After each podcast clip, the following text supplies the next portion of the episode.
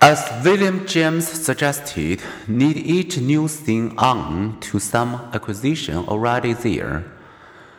Restate concept in your own words. Mindlessly repeating someone else's words won't supply many retrieval cues. On it then, you may find yourself stuck when a question you sees phrasing different from the words you memorized. Activate retrieval cues mentally recreate the situation and mood in which your original learning occurred. Jog your memory by allowing one thought to cue the next. Use mnemonic devices, associate items with peg to harness visual imaginary skill to illustrate in your mind's eye what is to be remembered. Make up a story that incorporates vivid images of the items. Chunk information into acronyms. Minimize interference. Study before sleep. Do not schedule back to back study times for topics that are likely to interfere with each other, such as Spanish and French.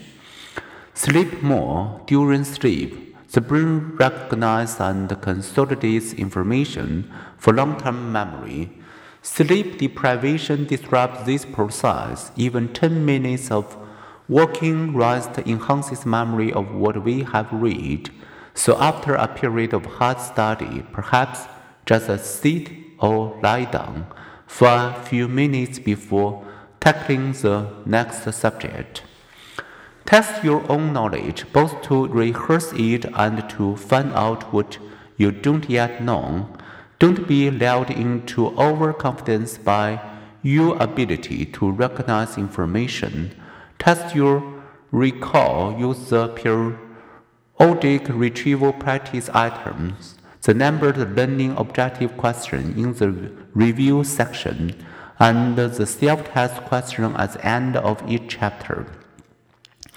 Outline a section using a blank page. Define the terms and concepts listed at each section's end and turning back to the definitions. Take practice tests. The websites and study guides that accompany many texts, including this one, are a good source for such tests.